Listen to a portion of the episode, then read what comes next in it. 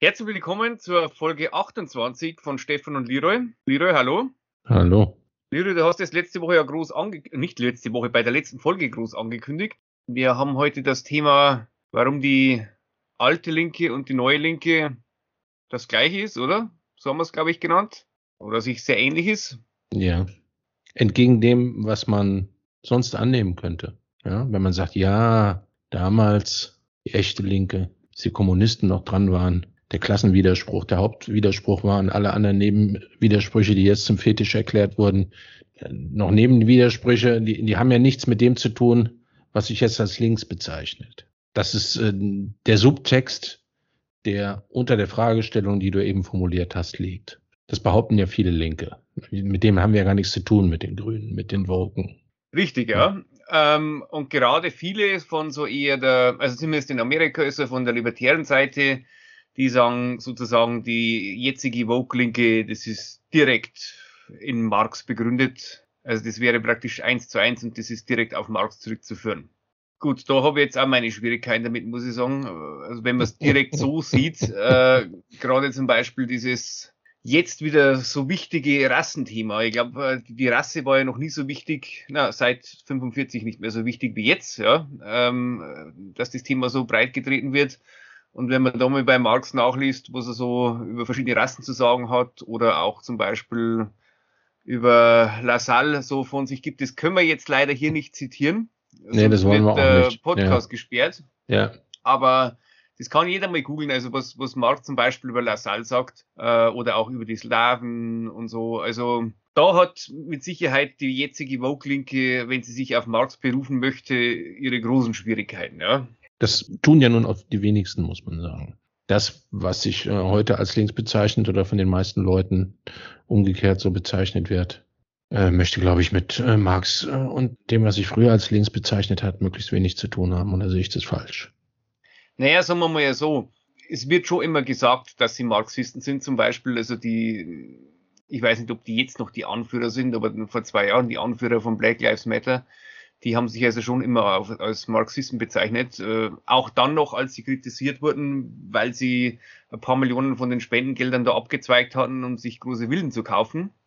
Da wurden sie also gefragt, was das mit Marxismus zu tun hat. Dann meinten sie, na ja, sie lassen ja ihre Familienmitglieder auch drin wohnen und das wäre dann schon Marxismus. Aber also ich sage mal, von, von der wirklichen Vogue-Linken, wenn sich die auf Marx berufen, dann haben die mit Sicherheit Marx nicht gelesen. Die wenigsten von der modernen Linken haben wahrscheinlich äh, Marx gelesen. Das definitiv. Ja, die wenigsten Marxisten hatten Marx gelesen, so, da ja, sind sie nicht alleine. Nein, also zumindest, also du wirst nicht von denen, du wirst du keinen hören, dass er Marx zitiert oder sowas. Nein. Auf gar keinen Fall. Also, wenn es vielleicht gerade passt, dann beruht man sich drauf, aber so, dass man zitieren könnte, das auf gar keinen Fall. Ja. Aber wo sie natürlich schon ähnlich sind, ähm, eher, sage ich mal, also die jetzige Vogue-Linke, die ja zum Teil, wie ich der Meinung bin, ja schon in Richtung Geisteskrankheit geht, in ihrer Extremform. Und das ist halt vorsichtig ausgedrückt, ja. da haben sie aber schon äh, Ähnlichkeit dann, also sage ich mal, mit Sicherheit mit den, mit den Bolschewiki auch zum Teil, also in ihrer Extremform. In ihrem, in ihrem Jakobinismus, ja. Genau, also das definitiv. Ja. Und darum ist es auch kein Wunder, dass sich, dass sich, sage ich mal, die, die jetzige Vogue-Linke gegenüber der klassischen Arbeiterlinken durchgesetzt hat, weil sich immer die radikalste Minderheit durchsetzt. Ja. Egal wo. Also das sieht man auch bei den Taliban und so, ja. Man kann auch immer nur mit der radikalen Minderheit verhandeln. Mit allen anderen sind Verhandlungen überflüssig. Ich meine, es ist jetzt die Frage, äh, der klassische linke Marxist, der in den 30er Jahren auf der Straße gegen die Nazis gekämpft hat, früher in den 30er Jahren und, und später dann vielleicht in der DDR im Betrieb gestanden hat und so weiter, der wird sich natürlich da schon den Kopf kratzen. Aber man kann es mit Sicherheit nicht so gut mit der klassischen DDR-Linken oder, oder Sowjetunion-Linken, die es dann später gab, vergleichen, sondern eher halt mit der 60er Jahre Westlinken, also die sogenannte neue Linke. Da finden wir auf jeden Fall Parallelen. Ja, man, man findet Parallelen natürlich äh, auf allen Ebenen. Es kommt darauf an, auf welchen Ebenen man sucht ob man die im Formalen sucht, im, im grob inhaltlichen, im konkret inhaltlichen. Und es kommt auch darauf an, ob man die, die klassischen Marxisten als Urform des Linken nimmt oder ob man sagt, dass äh, das, was den Linken definiert, ist eigentlich eine ganz andere Geschichte. Ja. Da kommst du zu ganz anderen Ergebnissen, je nachdem, welche Frage du stellst. Sagen wir mal so, natürlich, wenn man es mit französischer Revolution vergleicht, eben Jakobiner und so weiter, äh, die also alles niedergeschlagen niedergebrannt haben und so, dann wird man mit Sicherheit. Das ist die reinste Saisonskülotterie, die sich abspielt vor unseren Augen. Die, die Patienten haben das Irrenhaus übernommen. Sozusagen. ich glaube, das hat ein irischer EU-Abgeordneter, hat das äh, vor ein paar Wochen mal so gesagt. Ja, aber das war ja nicht die Frage, die du gestellt hattest, sondern du wolltest äh, der Sache auf den Grund gehen, ob es eine direkte oder indirekte Verbindung zwischen den alten klassischen Marxisten gibt und ähm, dem, was heute als Woke Linke bezeichnet wird oder sich als solche selbst bezeichnet. Und basierend auf der Tatsache, dass das meistens von beiden Vertretern abgewehrt wird, dass sie was mit dem anderen zu tun hätten. Also ich würde eher sagen, du findest zwischen der jetzigen äh, Vogue-Linken und den, was man, weiß nicht, was jetzt noch bezeichnet, aber immer so als neoliberal bezeichnet hat, also so dieses neue Liberale der 80er, 90er Jahre jetzt, dass die eigentlich mehr zusammenlaufen. Ja, natürlich. Und darum gehen die auch Hand in Hand. Also man sieht es ja. ja, wie viel Geld zum Beispiel die großen börsengehandelten Unternehmen in Amerika an die Black Lives Matter Bewegung gespendet haben, wie sie jetzt diese ganze äh, Trans-Geschichte äh, unterstützen, haben wir ja jetzt erst vor einer Woche den äh, kleinen Skandal gehabt, wo Bad Light irgendeine, ja, was ist das, so Trans-Influencerin oder so auf TikTok, glaube ich, ich habe den Namen vergessen. Keine Ahnung. Die als, als Werbefigur auserkoren hatten und ihr eine Dose gewidmet haben, also mit ihrem Konterfei drauf, zu ihrem ersten Geburtstag als Frau sozusagen. Da gab es natürlich unter den klassischen Bad Light-Trinkern, also die eher so aus der weißen Arbeiterschicht kommen, eher christlich-konservativ orientiert sind, einen riesen Aufschrei. Und die hatten dann zahlreiche Videos veröffentlicht, auch Promis darunter, ja, wie sie dann mit der, mit der Maschinenpistole auf die, auf die Bad Light-Dosen äh, geschossen haben und so weiter. Und der Börsenwert ist runtergegangen und so die Frau, die jetzt äh, an der Spitze von, von Bud Light äh, steht, die war dann etwas geschockt äh, und jetzt mittlerweile hat man es zurückgenommen, diese, diese Werbepartnerschaft oder zumindest auf Eis gelegt und hat einen neuen Werbespot rausgehauen, der jetzt wieder so im Stile der alten Marlboro-Werbung ist. Also da läuft dann ein Pferd durch die amerikanische Wildnis und dann wird halt so der amerikanische Geist beschworen und, und so. Ähm, also das muss man, das muss man sich wirklich auf der Zunge zergehen lassen. Ja. Das ist erstes Semester BWL, wer ist mein Zielpublikum? Und auf dieser Frage basierend werden alle Marketinginstrumente gesteuert. Und wenn ein, ein Weltkonzern sowas macht, dann kannst du sehen, dass das also das bereits grassierender Wahnsinn ist, ja, der, der von nichts mehr halt macht. Sie hat es dann, äh, ich habe den Namen vergessen, aber die hat irgendeinen, die verantwortlich war für die Werbung, die hat irgendeinen äh, deutschen Namen sogar, der ist irgendwie deutschstämmig ihre offizielle Begründung war, naja, sie wollten halt neue Märkte erobern, weil sozusagen das Bad Light, die alten, die alten weißen Männer, die das trinken, die sterben ja alle weg und es werden immer weniger Kunden zukünftig werden. Genau. Gibt nur noch Transsexuelle in zwei Jahren, richtig? Jetzt muss ja. man jetzt bei der Jugend werben und so weiter und hm. die finden alle das ganz toll. Naja, sagen wir mal so, wenn du mit dem, also wenn du nur, bei uns ist es nicht, bei weitem noch nicht so schlimm wie in Amerika, wenn du nur so die Mainstream-Medien konsumierst, dann wirst du ja bombardiert mit dem Thema. Rund um die Uhr. Das kann ich nicht sagen, ja. Dann bist du wahrscheinlich, also dann, dann lebst du so in der Blase, dass du der Meinung bist, ja, das, das ist so und, und das ist das, das wird immer so sein und das sind die neuen Kunden und da können wir vielleicht mehr Geld verdienen. Ich weiß es nicht. Also ja, kein, also was sich andere Leute bei irgendwas gedacht haben, was ist schwer nachzuvollziehen. Teilweise denken die Leute auch weniger nach als man es für möglich hält und teilweise sind sie auch einfach so dumm. Vielleicht kommen wir dann doch nochmal zu der, zu der Ausgangsfrage zurück. Die ist, ist, du, du bezeichnest dich selbst ja auch immer ganz gerne als Linken, zu meinem wachsenden Amüsement. Und ähm, aber ich lasse auch keine Gelegenheit. Der alten Sorte, aus, ja. Sagen, ja, ja, genau. genau. Genau, und da sind wir jetzt wieder beim Thema. Aber von der alten Sorte. So.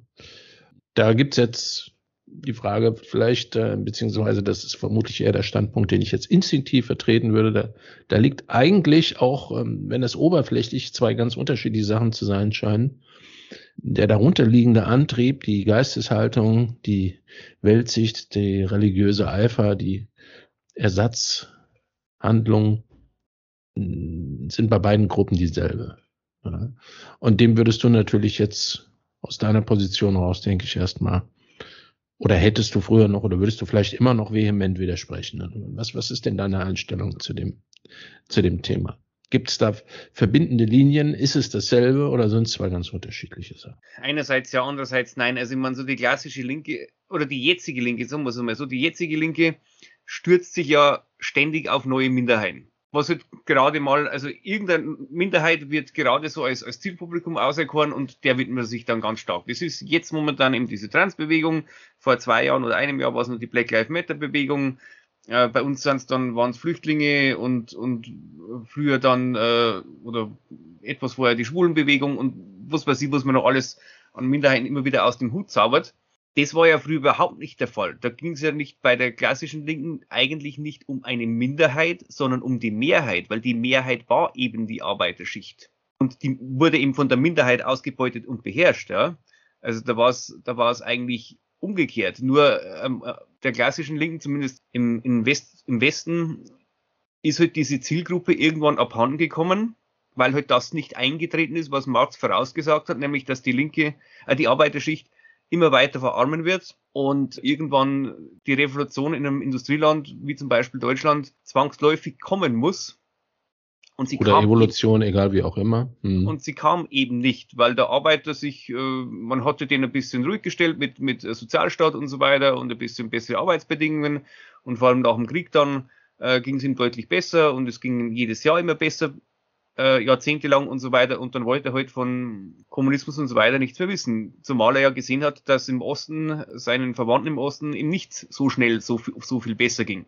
Und dann hat man halt irgendwann so ab die 60er Jahre äh, sich ein neues Beschäftigungsfeld gesucht. Richtig, aber jetzt hast du mit deiner Beantwortung der Frage, glaube ich, schon eine Richtung vorgegeben, wenn man ein bisschen tiefer buddelt, die dem, was du vielleicht sagen wolltest, eventuell in einigen Punkten zuwiderläuft. Denn sie haben sich ein neues Betätigungsfeld gesucht, sagt für mich und bestätigt für mich das, was so meine, wie gesagt, instinktive Grundannahme ist, dass es eben eher ein zugrunde liegender Denk- und Handlungsansatz ist der beiden Gruppen zugrunde legte. Also wenn diese Weltanschauung, wenn diese Ersatzreligion, die ich mir geschaffen habe, wenn, wenn, wenn die sich als Bullshit erwiesen hat, dann, dann setze ich mich nicht damit auseinander und frage mich, was vielleicht irgendwie falsch gelaufen ist, sondern dann suche ich mir ein neues, äh, neues Projektionsfeld für, für meine Fantasien äh, in, in die menschliche Natur und die gesellschaftliche Konstruktion äh, einzugreifen, um sie äh, zu dem zu machen, was ich als besser bezeichnen würde das ist genau der entscheidende Punkt, den du jetzt genannt hast, nämlich der Begriff Ersatzreligion. Ich sage mal, es gab, es gab die linken Theoretiker und, und Anführer oder so, das waren wie heute auch äh, Geisteswissenschaftler, die in der Regel nie mit der Arbeiterschicht was zu tun hatten, also eher so aus der, aus der Oberschicht kamen. Geistespseudowissenschaftler, würde sozusagen, ich sagen. und die sich halt dann irgendwas ausgedacht haben und, und das dann so als Ersatzreligion verkauft. Dem Arbeiter war die Ersatzreligion im Prinzip scheißegal. Der wollte bessere Arbeitsbedingungen haben, der wollte mehr zu essen haben. Richtig, und mehr wollte der nicht. Genau, es war ja die ersten Demonstrationen, zum Beispiel jetzt in, in, äh, in Russland und die ersten Streiks, da ging es nicht um Enteignung der Kapitalisten oder irgend sowas, da ging es um besseres Brot. Die wollten nicht mal mehr Brot haben, sondern die wollten nur Brot von besserer Qualität. Das waren die ersten Demonstrationen, die da niedergeschossen wurden. Das war den Bolschewisten auch bewusst. Das war, äh, um bei dem Wort bewusst zu bleiben, es war, gab den bewussten Teil, die Avantgarde der Arbeiterschaft, des Proletariats. Und es gab den äh, nicht bewussten, den Teil, der sich treiben lässt, äh, der zu Gewaltausbrüchen hier und da neigt, auf Russisch Ticini, ich weiß nicht, wie man das jetzt übersetzen kann. Und das war bis Ende der 40er Jahre, war das ein Riesenthema, auch innerhalb der Arbeiterbewegung dort, dass es darum geht, das Proletariat auf eine Ebene des bewussten Klassenkampfs zu führen und dort auch zu halten. Und eben nicht nur Verbesserungen in der alltäglichen Lebensumgebung zu erreichen. Und Denn die, die Bolschewiken als Kaderpartei äh, hatten ja äh, bis vor der Revolution, während der Revolution und auch nach der Revolution, äh, bis auf den äh, einen kurzen Zeitraum nach dem Krieg, als die Landreform ausgerufen wurde, überhaupt keinen Rückhalt in der Arbeiterschaft gehabt. Das war eine Splitterpartei, ja. eine winzige. Aber heute die radikalsten. Die sich dann durchgesetzt haben. Womit wir aber, wieder beim Thema sind. Ja. Aber im Endeffekt muss man ja zugeben, dass, dass äh, der ganze Marxismus ja schon viel früher, nämlich 1914, schon gescheitert war, weil Definitiv. Marx ja vorausgesagt hatte, sozusagen, die äh, Arbeiterschaft wird sich in keinen großen Krieg mehr treiben lassen, die werden sich dann verbünden, die internationale Arbeiterschaft und nicht mehr für die Interessen des Kapitals in den Krieg ziehen. Und genau das Gegenteil ist passiert. Ja, die Klasse, äh, die, die, nicht die Rasse, aber die, die Nation war dann halt doch stärker als die Klasse. Ja, das, das Flaggschiff des Proletariats, die Sozialdemokratische Partei Deutschlands, ist mit wehenden Fahnen und zum Entsetzen aller, wirklich aller anderen Sozialisten auf der Welt mit wehenden Fahnen in den Krieg gezogen. Alle anderen sind dann auch nachgezogen. Die, äh, auch die russischen Sozialisten außerhalb der Bolschewiken, muss man sagen und auch und auch viele der äh, der Arbeiter. Also ich meine, am Anfang, da hat man ja noch gejubelt und und hat gesagt, Weihnachten sind wir in Paris und so weiter. Also 1914. Äh, ja, selbstverständlich. Ja, weil der Arbeiter natürlich genauso ein äh, reaktionäres Element ist wie alle anderen auch. Wie du sagtest, er wollte mehr und besseres oder nur besseres oder schöneres Brot haben. Er wollte einfach ein Stück vom Kuchen abhaben, der Rest ist ihm scheißegal. Das ist ja heute noch genauso. Es war auch noch nie anders. Ist auch egal, ob es in dem Arbeiter geht oder irgendwelche anderen Gruppen. Ja, definitiv. Und, und da führt eigentlich, also ich habe das in einer, in einer Podcast-Folge hat das so schön gesagt, sowohl der Kapitalismus als auch der äh, Marxismus verwandelt die Menschen in, in einen gehenden Magen. Also es geht nur ums Fressen sozusagen. Und da ist schon was dran, dass sich also beide und wahrscheinlich auch deshalb jetzt immer weiter angenähert haben. Also so der Kapitalismus sozusagen vertreten durch die großen Unternehmen und im die, die neue Linke vertreten durch die Akademikerschicht, die immer wieder neue Ideen hat. Weil aus Sicht der Kommunisten ging es dann anfangs schon jetzt auch immer wieder irgendwie ums Materielle, ums Fressen oder was auch immer. Das ist zwar jetzt, äh, das ist zwar jetzt alles es geht jetzt nicht mehr ums Essen, aber trotzdem immer ums Materielle. Man will ein Stück vom Kuchen ab und beim Kapitalismus ist im Endeffekt auch so, es muss unterm Strich dann eine schwarze Zahl und ein möglichst großer Gewinn rauskommen. Und eben nicht um äh, Qualität oder sowas, weil sonst würden sich Unternehmen wie McDonalds und Coca-Cola und so weiter nicht durchsetzen. Was mich immer so stört am, am, am beiden ist, ähm,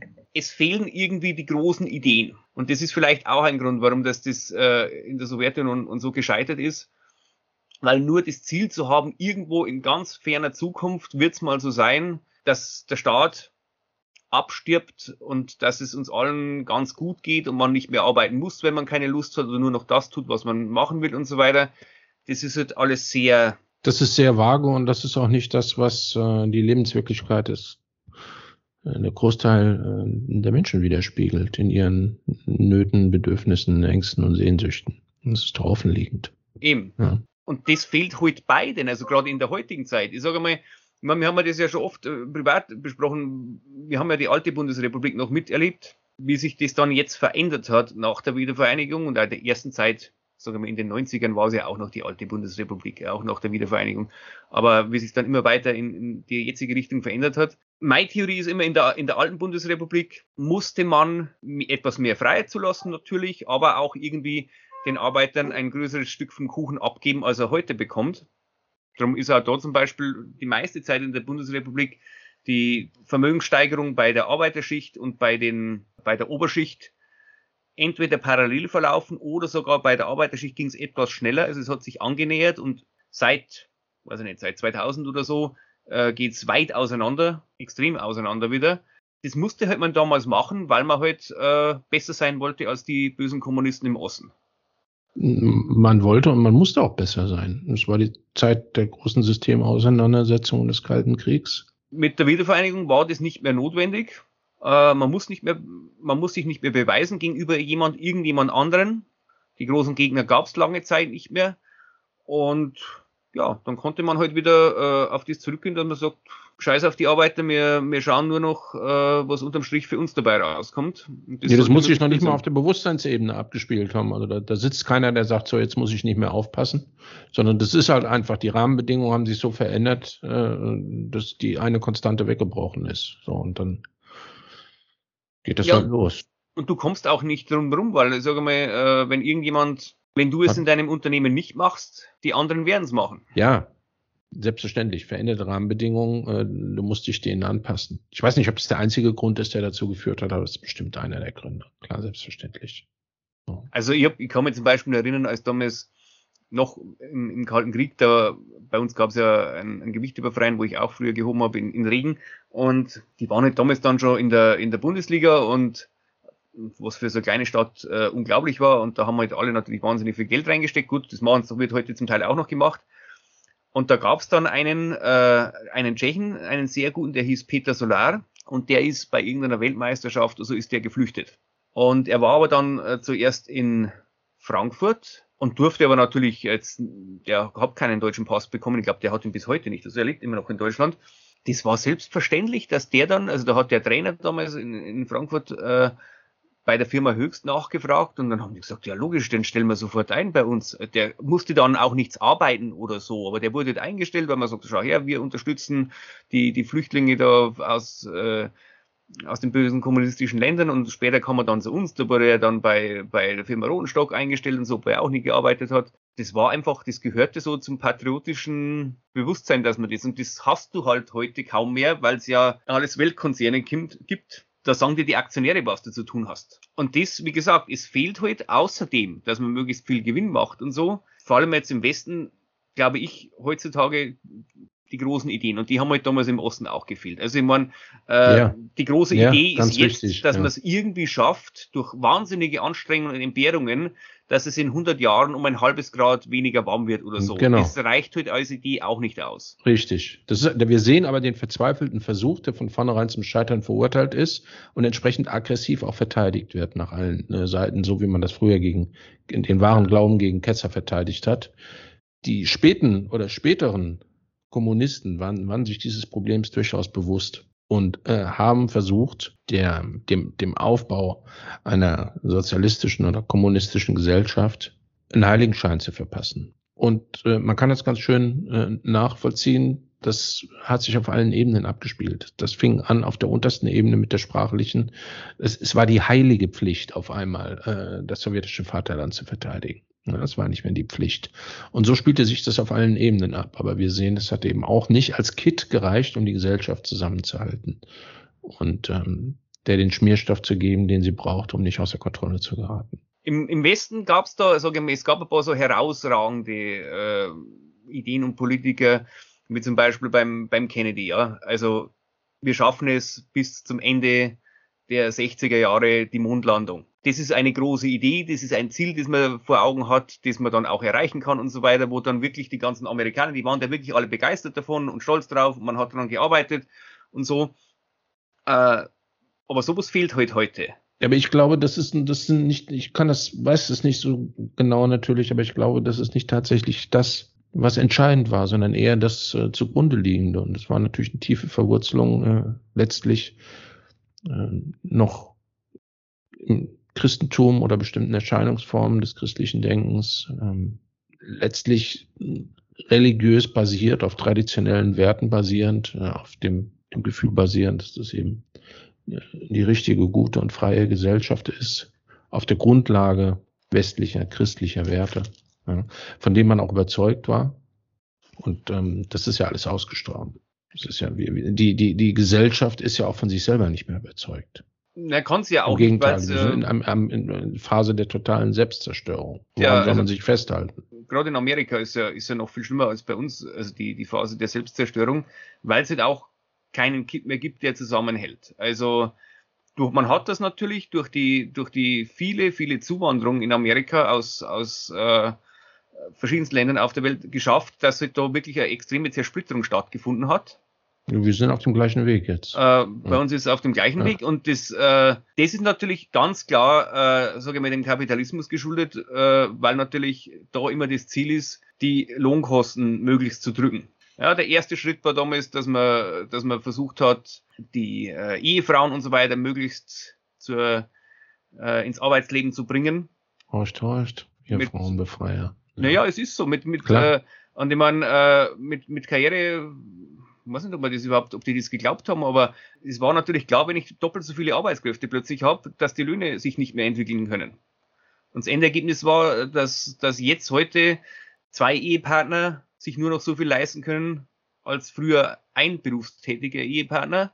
Oder weniger. Äh, und, und das mit der Karriere war jetzt auch nicht wirklich was, weil ich sage mal, beim Aldi an der Kasse sitzen oder irgend sowas oder irgendwelche äh, relativ sinnlosen Tätigkeiten im Büro auszuführen, ist keine Karriere. Und das ist 90 Prozent oder fünf, na, wahrscheinlich seien es 98 Prozent aller abhängigen Beschäftigten führen solche Tätigkeiten aus. Ja, einer muss sie auch ausführen.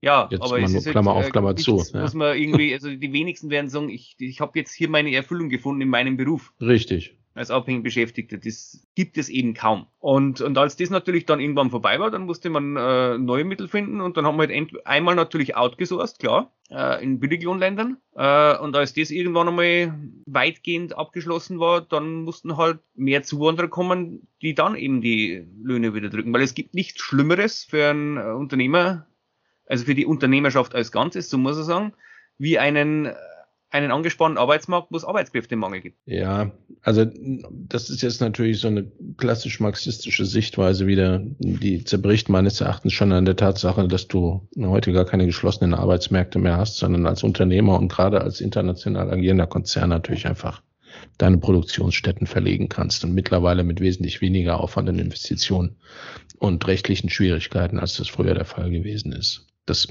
mit der äh, Zuwanderung und der daraus resultierenden Atomisierung der Gesellschaft, das äh, könnte man auch irgendwie kulturell oder anders begründen. Es spielt aber keine Rolle. Das sind ja letztlich nur Erscheinungsformen derselben Sache. Kommen wir doch nochmal zurück zu der Frage mit den äh, Linken oder Nicht-Linken. Was sind also die Leute, die im Moment auf der Seite derjenigen stehen, stehen, von denen ich zumindest behaupten würde, dass sie einen aktiven Beitrag zur Zerstörung unserer Gesellschaft leisten und der Grundlagen der Gesellschaft, auch von zukünftigen Gesellschaften, die sich daraus entwickeln könnten, sind letztlich die gleichen Leute wie die, äh, die denselben Zerstörungsimpuls früher anders formuliert hätten. Würdest du da mittlerweile mitgehen oder möchtest du immer noch die Fahne hochhalten für die äh, Propagandisten der proletarischen Weltrevolution? Naja, sagen wir mal so, du hast ja da äh, bei den alten Linken, muss man ja auch unterscheiden, du hast einmal natürlich die Propagandisten, wie es du sagst, die, die reinen Theoretiker und die, die dann irgendwann einmal die Realisten wurden und halt sich eingestellt haben äh, mit der Situation. Also ich sage mal, bei den, bei den Propagandisten war natürlich Trotzki einer zum Beispiel, der Ja, aber die, die Realisten sind doch nicht zu den Woken geworden, sondern die Realisten haben sich von der Sache abgewendet und haben gesagt, okay, es war Bullshit. entweder das sagen, oder? oder, meine, genau, also oder die die sagen wir mal, die halten heute immer noch den 1. Mai hoch oder irgend sowas aus Traditionsgründen, weil sie sich nicht direkt abwenden wollen oder sie sind dann direkt zur AfD oder oder irgendwie sowas, ja.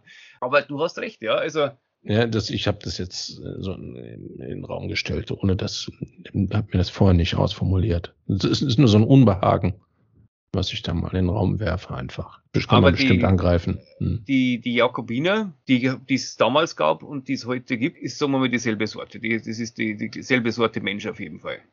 Die Frage ist eben, äh, In, in der Richtung sehe ich übrigens auch die braune Brut. Ja. ja, natürlich, ja, das ist ja Mhm. klar. Also, man, die haben ja, die waren ja auch ex, äh, ähnlich oder noch extremer, genauso extrem und haben auch äh, extrem viel Zerstörung hinterlassen.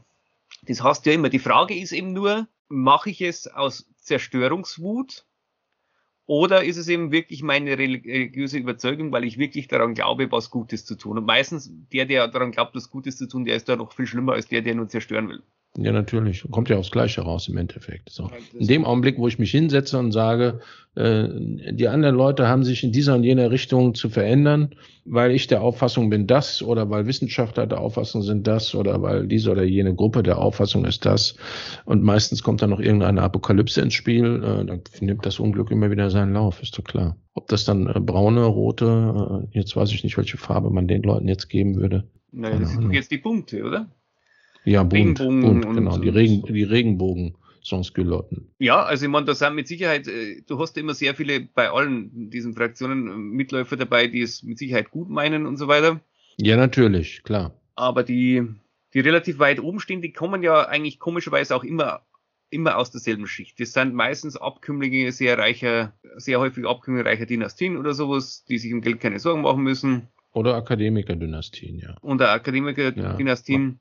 Vorzugsweise im öffentlichen Dienst, früher Kirche. Ich meine, alle, was, was alle eint, das muss man ganz klar sagen. ist ja, ist ja nicht eigentlich das klassische marxistische, dass irgendwann der Staat absterben will. Das will ja keiner von denen, sondern die stärken ja alle den Staat. Die wollen ja alle noch einen viel, viel stärker, ganz egal, ob es jetzt Nazis sind oder eben damals bei den, bei den Bolschewiki oder jetzt die neue Vogel und so weiter. Es geht nur darum, also man bekämpft den Staat, solange man nicht an der Macht ist. Und wenn man dann einmal an der Macht ist, dann muss natürlich der Staat extrem gestärkt werden, weil man ja dann ausnutzen kann, um seine politischen Ziele durchzusetzen. Man, das sieht man ja, ja. Der öffentlich-rechtliche Rundfunk wurde ja früher von der Linken, auch von der neuen Linken, auch bekämpft, weil man sagte, das waren alles rechte, konservative, was weiß ich, aber jetzt verteidigt man äh, mit, mit aller Gewalt, weil natürlich jetzt der öffentlich-rechtliche Rundfunk seine Meinung vertritt. Und das gilt ja. für andere Institutionen. Und dass man sich jetzt mit mit äh, ein, ein, ein gut funktionierendes Herrschaftsinstrument gibt's dann natürlich nicht aus der Hand. Scheiß ja, auf alles, was sich, du vorher gesagt dass hast. Dass man sich jetzt mit äh, mit den großkapitalistischen Unternehmen, die man vor 20 Jahren auch noch bekämpft hat, äh, zusammentut, naja, die singen jetzt das gleiche Lied, also warum soll ich mich jetzt mit denen anlegen? Ja, und keiner von denen stellt sich die Frage, äh, in welche Gesellschaft bin ich hier eigentlich geraten?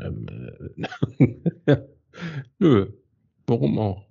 Sie haben ja jetzt die Möglichkeit, sozusagen ihren zerstörerischen äh, Fantasien nachzugehen, die sie schon die ganze Zeit hatten, aber nicht ausleben konnten. Ja, und das Problem ist immer in diesen Phasen, wenn sowas passiert, äh, in der Geschichte habe ich das Gefühl, die Mehrheitsbevölkerung, die immer eher etwas konservativ eingestellt ist, die kann es eigentlich nicht glauben.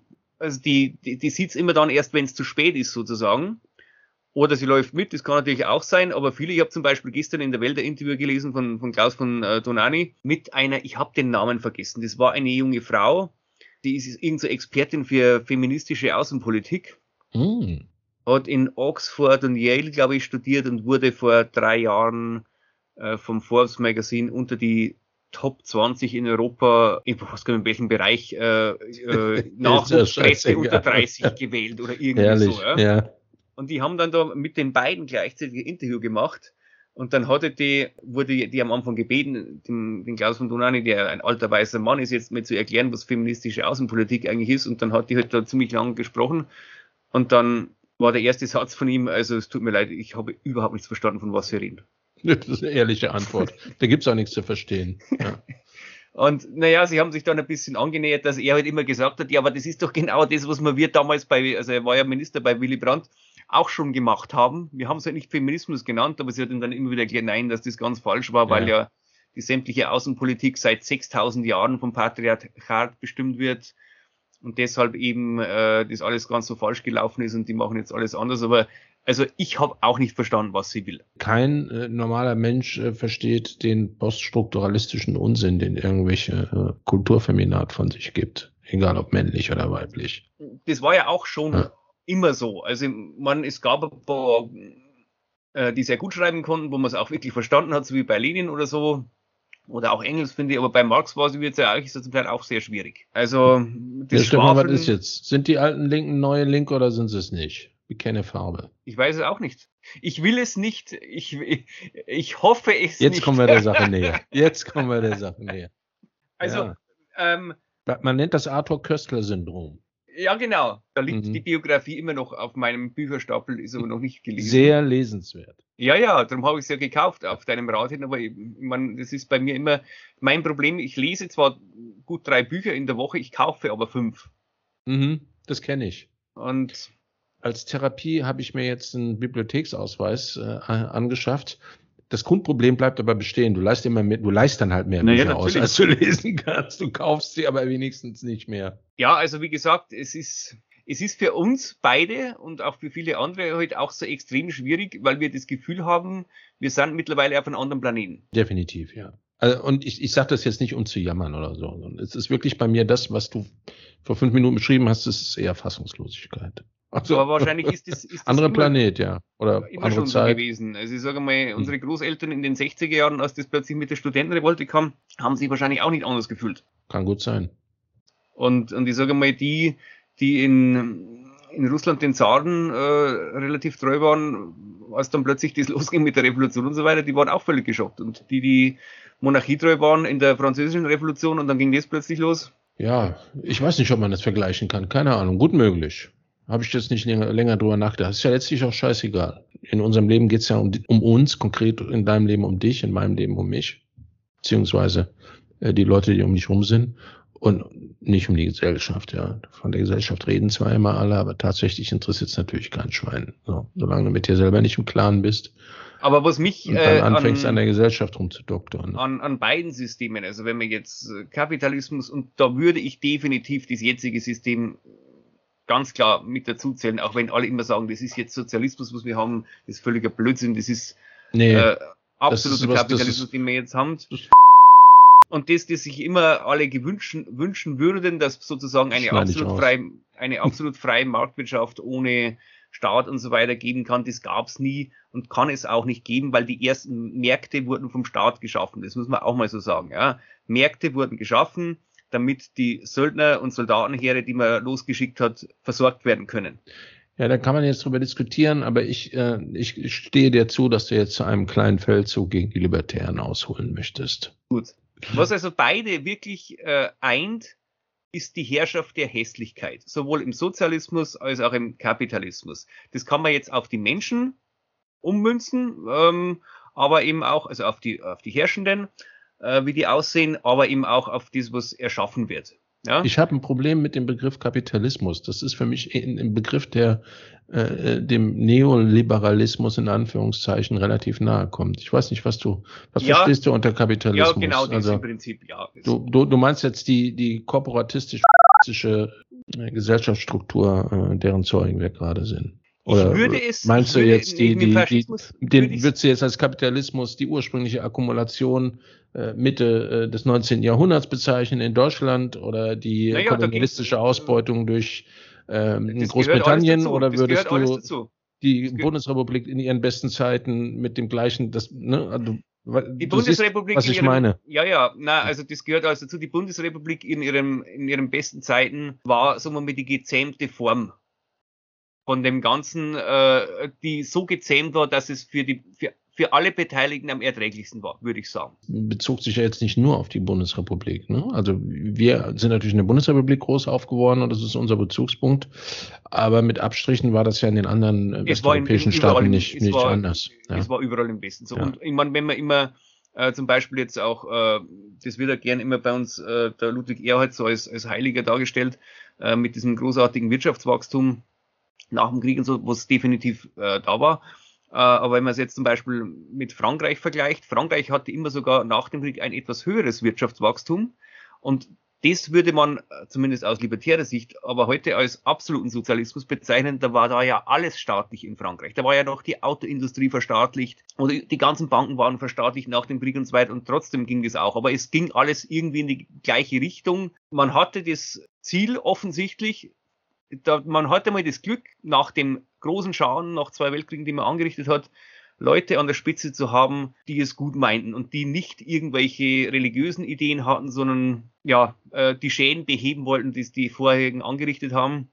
Und das war, glaube ich, geschichtlich gesehen eine große Ausnahme. Diese, diese paar Jahrzehnte, die man hatte nach dem Zweiten Weltkrieg, war für mich, glaube ich, eine absolute Ausnahme in der Geschichte der, der Menschheit. Jetzt weiß ich aber immer noch nicht genau, was du mit Kapitalismus meinst. Die kleine Bösartigkeit, die sich hinter meiner Frage verbirgt, äh, beruht natürlich auf der Annahme, dass äh, Menschen grundsätzlich, wenn sie miteinander in Austausch treten, egal ob das jetzt in der Steinzeit war oder nicht, bei allen Begrenzungen, die ihnen durch äh, Kultur, Religion und Sitte gegeben sind, natürlich immer darauf bedacht sind, äh, in irgendeiner Form Gewinn zu machen. Das heißt, ein Geschäft abzuschließen, das für sie persönlich einen Vorteil bringt und dabei nimmt man natürlich auch gerne in Kauf, dass es für den äh, anderen Menschen gegenüber auch einen Vorteil hat. Ja. Aber das, das würde ich jetzt, also ich produziere was, um es jemand anderem zu verkaufen oder zu geben und oder zu tauschen oder was auch immer, äh, um mir dadurch einen Vorteil zu verschaffen. Das ist, glaube ich, das Grundprinzip des, ja, das, des Lebens und des Austauschs. So. Und äh, der Kapitalismus ist, ist nichts anderes als äh, sozusagen äh, das Wirtschaften auf dieser Ebene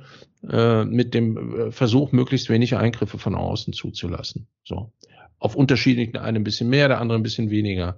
Und äh, das kannst du jetzt als Kapitalismus oder wie auch immer bezeichnen, aber Kapitalismus ist natürlich auch ein Kampfbegriff äh, der marxistischen Linken, das darf man nicht vergessen. So. Ja, ja, klar, so sehe ich Also aus der das Sicht ist wie Neoliberalismus. Also du kannst alles Mögliche als Sozialismus oder als Kapitalismus bezeichnen und du wirst immer Argumente dafür finden, warum das negativ konnotiert ist. Ähm, bei dem, was du beschrieben hast, das ist so das, das Natürliche, das man macht. Das funktioniert immer ganz gut, solange es wie alle politischen Systeme auf relativ kleiner Basis läuft, äh, weil da jeder versteht, dass du den anderen auch leben lassen musst.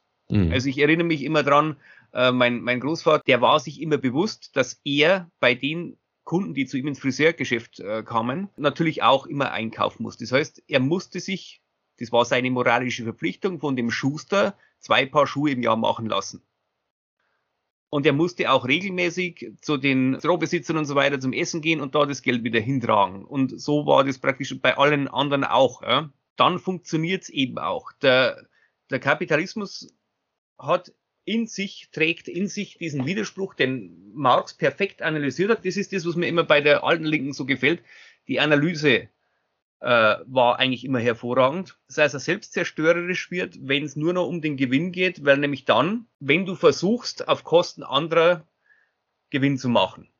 Ja, wenn klar, wenn, wenn du das sozusagen komplett entkoppelst von allen kulturell-religiösen Schranken, die genau. sich die Menschheit und, äh, äh, genau aus solchen Gründen selbst immer auferlegt hat. Und das, das Beispiel eben, äh, was da das beste Beispiel ist, und darum auch vorhin das mit der Zuwanderung, du, wenn du an der Lohnschraube drehst, äh, nominal kann man das heutzutage nicht mehr machen natürlich, aber beim Reallohn kann man es machen, äh, also dann mit Inflationsrate und so weiter, dann hast du natürlich einen Vorteil. Wenn das aber alle machen, weil im, im Idealfall in der Wirtschaft, wie ich vorhin beschrieben habe, wird von den Arbeitern die komplette Lohnsumme wieder ausgegeben und landet wieder bei den Unternehmern. Und es ist dann immer dieser Kreislauf. Wenn du jetzt natürlich an der Lohnschraube drehst, dann hast du den anderen gegenüber einen Vorteil. Das ist so wie wenn im Kino einer aufsteht, der sieht besser.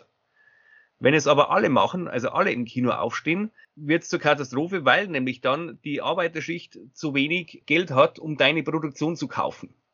Und dann führt es immer wieder zu Wirtschaftskrisen. Also das ist dieser Widerspruch, den es im Kapitalismus gibt, den man auflösen kann. Äh, im, im persönlichen Umgang, im, äh, wie du sagst, durch religiöse Schranken, moralische Schranken, gesellschaftliche Schranken und so weiter. Ja, oder durch eine terroristische, bürokratische Klasse, die sich anmaßt, das alles zu regeln, so wie wir es äh, in der Sowjetunion hatten. Ja. Das war der Versuch, ja. der natürlich dann auch gescheitert ist, ja. Aber wenn du natürlich äh, in diesen, diese, was früher bei uns in der Bundesrepublik nicht so gab, das dann aber so aus Amerika rüberschwappte in den 80er, 90er Jahren, dieser Shareholder Value Kapitalismus, also sozusagen alles, was für den Aktienkurs gut ist, ist auch dann für die Wirtschaft gut und so weiter. Dieses kurzfristige Denken, das ist halt das, was ich sehe, was ich als, als Kapitalismus bezeichnen würde, das wir heutzutage definitiv haben, definitiv haben. Nicht bei den kleinen Handwerkern, der versteht das noch, dass er sein Geld äh, in, der, in der Umgebung ausgeben muss und ja. so weiter aber der spielt ja auch keine Rolle. Das, was du beschreibst, ist, ist ein in Werte entwurzeltes äh, Gewinnstreben, das keinerlei Grenzen sich mehr auferlegt hat oder von außen auferlegt bekommt. Da ist aber, glaube ich, die Frage, also in meinen Augen zumindest, Kapitalismus, äh, Sozialismus äh, überhaupt gar nicht der entscheidende Punkt, sondern der, die, die komplette Entwurzelung äh, des Menschen und die entfremdete Arbeit, das war ja im Sozialismus nicht besser gewesen. Zumindest in großen Teilen nicht. Nein, war äh, das, das, das heißt sozusagen die, das, der Fokus meines äh, Interesses, wenn ich irgendwie versuche herauszufinden, wo, wo das Problem ist, wenn man überhaupt irgendwas machen kann. Wahrscheinlich kann man eh nichts machen. Ist dann vermutlich für mich jetzt jedenfalls im Moment der derzeitiges äh, Nachdenkresümee überhaupt nicht die Frage. Sozialismus oder Kapitalismus. Man kann da ewig drüber diskutieren, was im Sozialismus falsch gelaufen ist und in bestimmten Stadien der kapitalistischen Entwicklung und ähm, und das ist auch alles richtig. Äh, der profitiert hiervon und der, die Migration kannst du sehen als äh, Verschwörung von kapitalistischen Arbeitgebern gegen die gegen das Proletariat oder was auch immer. Zu, zugrunde liegend ist eine Entwurzelung der Werte so und des moralisch-geistigen Koordinatensystems, was den Menschen zügelt in irgendeiner Form, glaube ich. Ja, ja, es ist so. Und, ja. und ich, ich habe aber auch keine Idee, wie man das Ganze auflösen kann, weil wenn du das Spiel nicht mitspielst, als Chef einer großen börsengehandelten Firma, dann bist du halt weg oder deine Firma ist weg. Du, du musst natürlich äh, innerhalb des Systems funktionieren, wenn du es nicht geschafft hast, für dich eine kleine Nische zu finden, wo du dich vermeintlichermaßen ein bisschen rausziehen kannst aus dem. Ja, also, ja. aber du hast mich unterbrochen, weil mir das sehr wichtig ist. Die, ja. die Herrschaft der Hässlichkeit, auf das will ich unbedingt ja, hinaus. Ja. ja. Wir waren ja bei den Menschen. Gut, wenn man heute durch, durch die Gegend läuft oder am besten in ein Hallenbad oder so geht, da ist nicht nur die also die Herrschaft der Hässlichkeit hat sich übertragen auf, auf das Volk natürlich auch. Aber mir gefällt es immer so, und vor allem, weil ja jetzt bei uns in Landshut jetzt dann bald die Landshuter Hochzeit ist, äh, wie alle Menschen auf der Welt die Schlösser bewundern, die irgendwo gebaut wurden oder irgend so mittelalterliche Dinge, wie toll das alles ist. Oder bei uns eben, wenn du durch die Altstadt läufst, wo die, die Häuser teilweise 600 Jahre alt sind. Und wenn man das dann vergleicht, was heute in der Moderne gebaut wird äh, oder auch in den letzten 100, 150 Jahren gebaut wurde, egal ob im Kapitalismus oder im Sozialismus äh, im Osten halt. Und da, da ging es ihm immer nur darum, wie viele Wohnungen. Also beim, beim Sozialismus eben die Planerfüllung oder noch besser die Planübererfüllung. Wir haben in diesem Jahr so und so viele neue Wohnungen gebaut. Wie scheiße die Wohnungen aussehen und wie furchtbar das ist, da drin zu wohnen, das war, spielte keine Rolle. Sie sind einfach nur da. Und äh, im Kapitalismus wird ja das Ganze in Geld ausgedrückt. Und je mehr Schrottprodukte man verkauft, desto mehr verdient man. Das ja. sieht man an McDonalds und, und Coca-Cola und ja. so weiter. Ja. Das, und da sind sich beide absolut ähnlich. Auch wenn man es anders nennt. Im einen heißt es Fünfjahresplan und beim anderen heißt es halt, äh, äh, Quartalszahlen oder sowas. Aber im Prinzip ist, ist genau das, ist das Gleiche, ja. um, um, um das, was geht. Wenn man sich fragt heute, was wird von uns von unserer jetzigen Gesellschaft in 500 Jahren noch da sein und oder die Leute dann in 500 Jahren drüber sprechen und sagen, die Betonfundamente der Windräder. Wahrscheinlich, ja, aber alles andere, also da wird nichts da sein. Erstens schon mal äh, werden wahrscheinlich. Es kann nichts da sein, weil das spirituelle Element, das die Grundlage jeglichen Schönheitsempfindens und der Bereitschaft und der Fähigkeit ist, Schönes zu schaffen, in unserer Zeit fehlt. Was soll denn ein entwurzelnder, atomisierter Mensch ohne Wertesystem Schönes schaffen? Das ja. geht nicht. Und äh, ich meine, beim, äh, beim kapitalistischen System geht es immer darum, um noch mehr Verschlankung, noch weniger Input-Kosten zu haben. Und da ist halt dann einfach eine schöne Marmorsäule oder ein äh, Stuck oder irgend sowas. Das, das kann man nicht so gut abrechnen, das, das rentiert sich nicht. Ja? Also ich meine so, das Extrem war ja zum Beispiel, und das ist ja jetzt schon gut 100 Jahre her, der Le Corbusier zum Beispiel in, in Frankreich, der ich, den ich im Studium immer wieder äh, hören musste, der, der Architekt, der praktisch Wohnbunker gebaut hat. Der, der nannte das Wohnmaschine. Das waren riesengroße Häuser mit kleinen Wohnungen, die alle gleich aussehen furchtbar. Der wollte sogar so weit gehen, dass er in Frankreich die historischen Gebäude alle abreißen lässt und das alles mit solchen Wohnbunkern äh, zupflastert. Und du musst aber gestehen, dass die historischen Gebäude in Paris, von denen du gerade sprichst, auch zu Zeiten gebaut wurden, als kapitalistische Wirtschaftsform vorherrschten. Weil du wieder mit deinem Kapitalismus anfängst. Darum geht's nämlich hier gar nicht. Entschuldige, wenn ich dich nochmal unterbreche. Ja, es war ja, es war ja, es war ja im, äh, es war ja im Osten genauso. Also da wurde ja auch nur Schrott gebaut. Aber du hast recht. Damals, und da sind wir jetzt wieder bei dem Wertefundament, äh, wenn man zum Beispiel in, in Amerika schaut, es gibt in, durch ganz Amerika überall wunderschöne alte öffentliche Bibliotheken. Das sind Kunstwerke. Ja. Mit ja. Edelholz und so weiter. Auch in den USA. Wer, wer hat die gestiftet? Der größte Kapitalist aller Zeiten, der Andrew Carnegie, der Stahlbaron. Der hat zum Ende seines Lebens oder schon angefangen, also er war halt der Meinung, man muss praktisch, die Leute brauchen Bildung, damit sie reicher werden können und das geht nur über Bibliotheken. Und er hat diese ganzen Bibliotheken gestiftet und zum Schluss seines Lebens hat er praktisch sein ganzes Vermögen verschenkt gehabt. Die hatten irgendwie noch das moralische Grundgerüst, dass sie zwar auch mit allen möglichen Tricks und so weiter erst einmal reich geworden sind und so weiter, aber doch hinten dran dann doch sich gedacht haben, ich muss wieder was zurückgeben wahrscheinlich je näher man dem Tod kommt, desto mehr gibt man dann zurück, weil die halt noch so gläubig waren, dass sie halt Angst haben, dass sie dann irgendwann im, im Fegefeuer landen, wenn sie nicht äh, noch genug Gutes tun auf Erden oder warum auch immer das so war, aber sie haben es halt gemacht. Und das fehlt heute. Zum Beispiel eine Bibliothek davon, um jetzt wieder beim modernen Kapitalismus zu sein. Bin mir nicht mehr ganz sicher, ob es in Boston war oder so.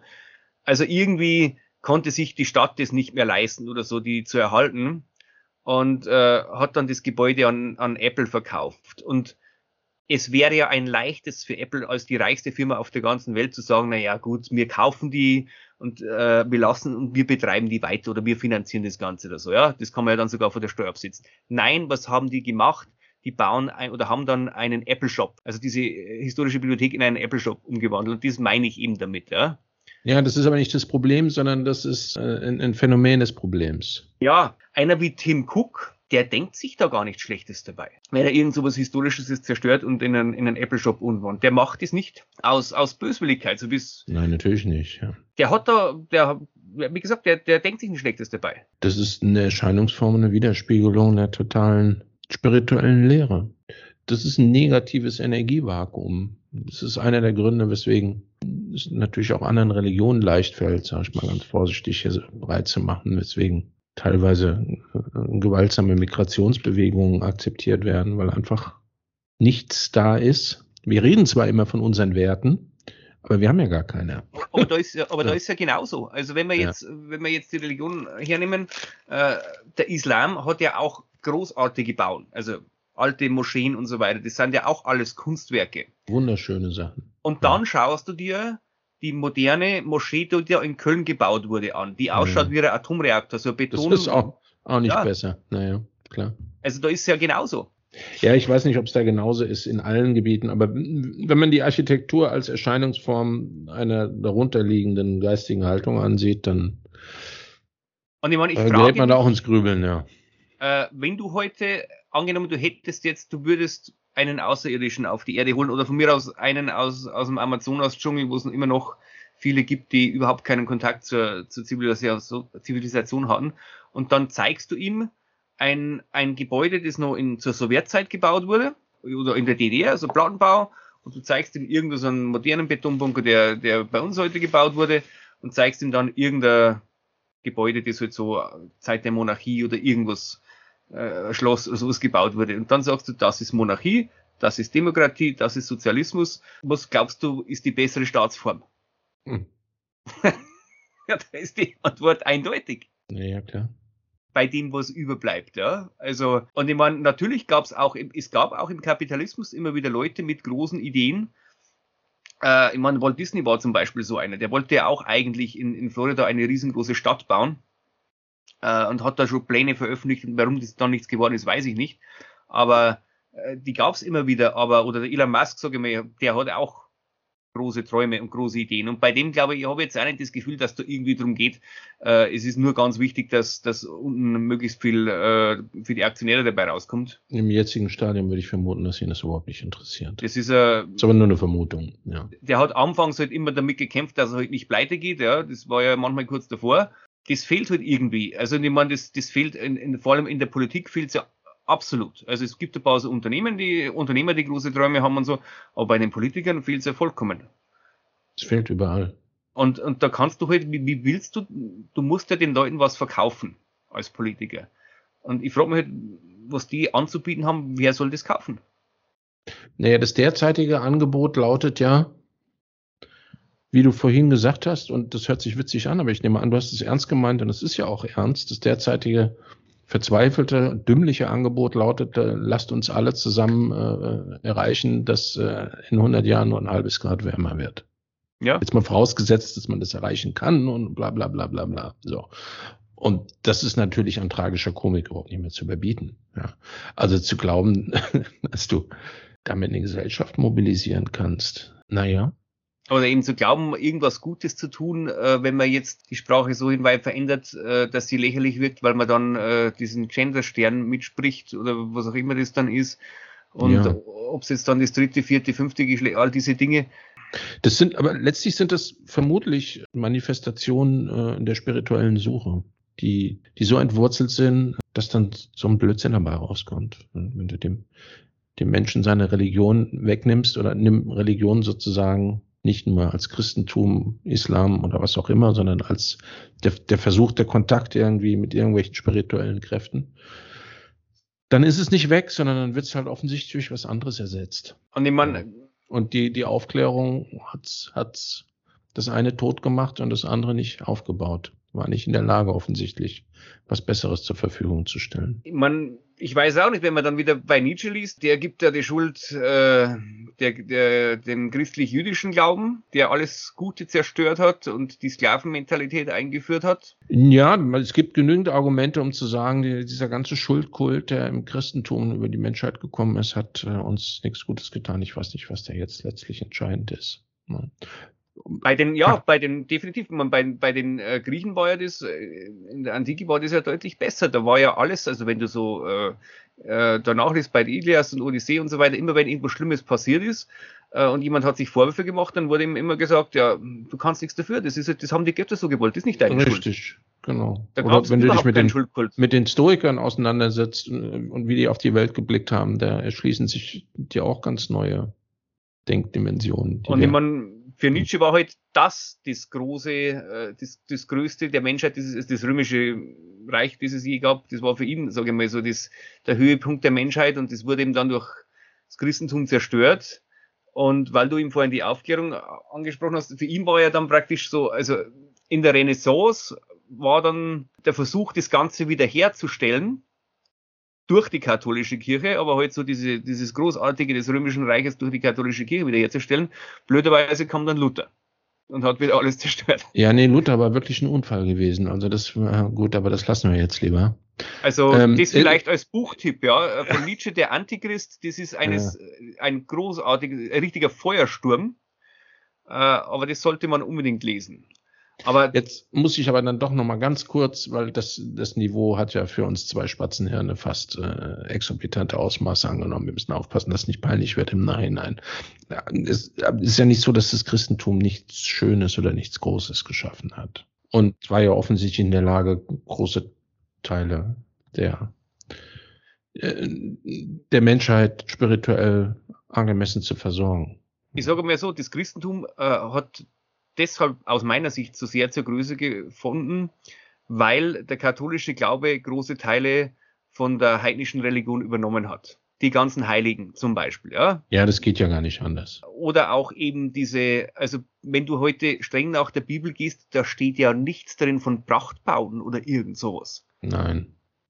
Also die ganzen, äh, die ganzen barocken Kirchen und so weiter, ja, das, also Aber das ist ja, jetzt nichts anderes. Also wenn du dir die Rhetorik anguckst, die Rhetorik ist ja äh, christlich endzeitlich von, von, von den Klimaleuten oder den anderen Minderheiten, die sozusagen. Naja, aber also ich sage mal so, bei der, bei der katholischen Kirche, als das alles gebaut wurde und geschaffen wurde, äh, und vor allem das dann ja, was von Luther äh, kritisiert wurde, mit der Beichte so äh, auf die Spitze getrieben wurde, das war ja, glaube ich, also ich bin wirklich der Meinung, die ganzen Bischöfe und so, die haben das nicht geglaubt. Das hat man halt gemacht, um den Leuten, um, ein bisschen das Geld aus der Tasche zu ziehen mit der Endzeit und so weiter. Aber wenn ich wirklich äh, an, an diese apokalyptischen Reiter und so weiter glaube, dann baue ich nicht diese Prachtschlösser. Hm, das fällt mir schwer darauf zu antworten, weil ich es nicht weiß, aber ich halte es nicht für ausgeschlossen und aus unserer eigenen Betrachtung her sogar relativ naheliegend zu glauben, dass es ähm, Phasen gibt, die eher tiefergehende religiöse Inbrunst zeigen und solche, die eher ernüchternd Ne, das äh, hängt natürlich, sind. Ja, und ich glaube nicht, dass 2000 Jahren christliche Geschichte immer das Gleiche war. Ja, also, das kann man auch nicht. Die, die Reformation ist ja nicht aus dem Nichts gekommen. Also mu muss es schon sozusagen vielen Leuten aufgestoßen sein, dass ähm, dass zelebrierter Glaube und äh, Verinnerlichung desselben irgendwie auseinandergegangen sind. Ich mein, äh, das immer so war, weiß ich nicht.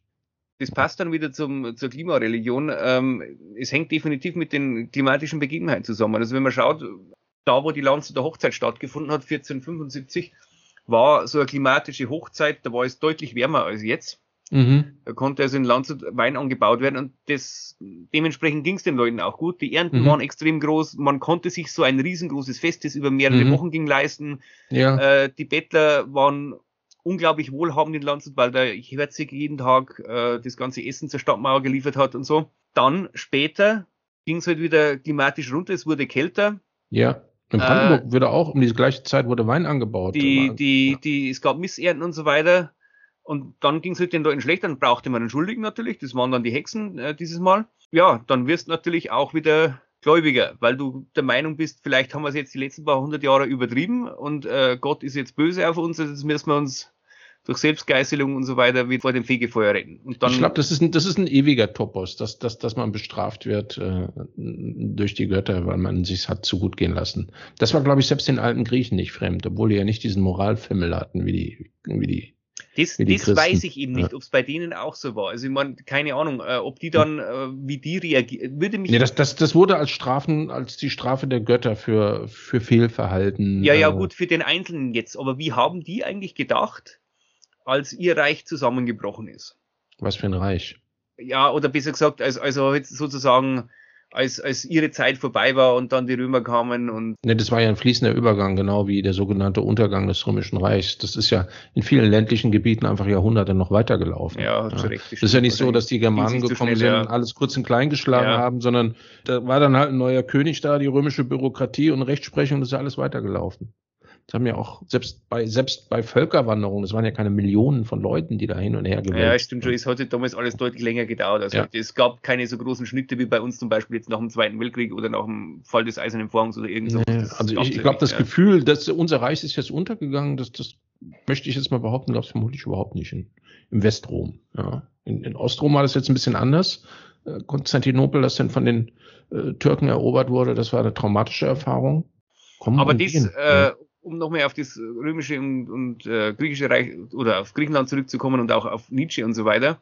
Was heute fehlt und was auch im Kommunismus gefehlt hat, ist die Dinge um ihrer Selbstwillen zu tun. Also sprich, heute wird, und das wurde auch mir im Gymnasium immer noch so vermittelt, äh, auch damals schon, wenn du jetzt, was bringt dir das Ganze für dein späteres Berufsleben? Genau, die, die Frage an sich galt schon als vulgär. Was und, bringt dir äh, das konkret im Hinblick darauf und darauf? Das, oder?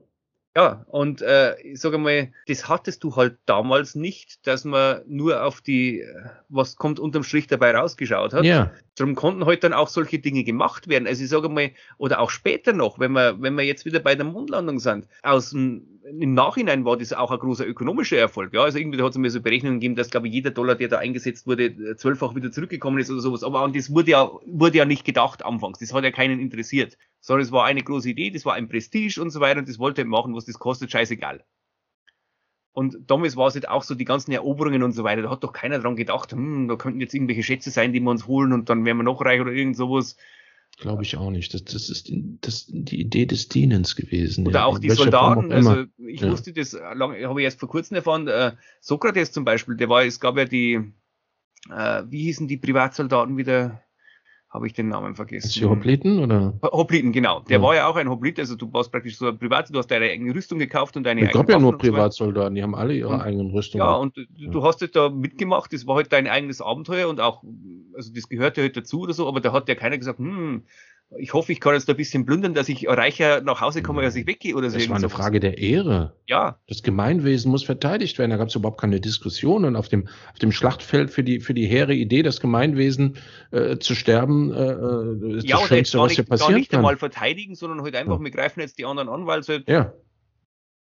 Auch. Also, und, und das fehlt natürlich äh, hat im Kommunismus schon gefehlt und fehlt auch heute noch. Es muss sich immer rentieren heutzutage. Es muss sich alles rentieren. Und, und das wird auch den Kindern dann schon eingebläut, ja, wieso solltest du jetzt Latein lernen oder Altgriechisch, lern doch lieber eine Sprache, die man dann besser brauchen kann, Chinesisch am besten, weil dann kannst du dahin gehen und Geld verdienen oder was weiß ich und so. Und das führt halt dann äh, zwangsläufig, das führt zwangsläufig zur, wie ich nenne, zur Herrschaft der Hässlichkeit, weil du halt dann keine schönen Bauten mehr baust, äh, um ihrer selbst willen, sondern es muss sich ja rentieren und am meisten verdient man als, äh, als äh, Immobilienmensch äh, mit irgendwelchen Löchern, äh, die man vermietet, da kann man am meisten Geld verdienen und so weiter. Ja. Der geistlose Utilitarismus als Brutstätte des Hässlichen. Ganz genau. Jetzt, das ist eigentlich fast schon ein gutes Abschlusswort, oder? Ich weiß nicht, wie man das Ganze äh, lösen kann ich habe keine Idee. Also meine, jeder kann für sich selber natürlich sich mit diesen Dingen beschäftigen und, und äh, es schadet nie. Äh, Dafür möchte ich plädieren für alle, die sich der Frage stellen, zumindest. Ja, und es schadet auch nicht so, mit diesem ja. klassischen Antike sich zu beschäftigen und so weiter. Aber ich habe ich hab keine Ahnung, wenn du mich jetzt fragen solltest, äh, ein Programm aufzustellen für eine politische Partei, die die Dinge in die Richtung lenkt, wie wir sie gerne hätten. Ja, das, das ist sowieso äh, eine, Politik, eine politische Partei, egal welcher Couleur oder Stoßrichtung, wird natürlich unsere Probleme nicht lösen.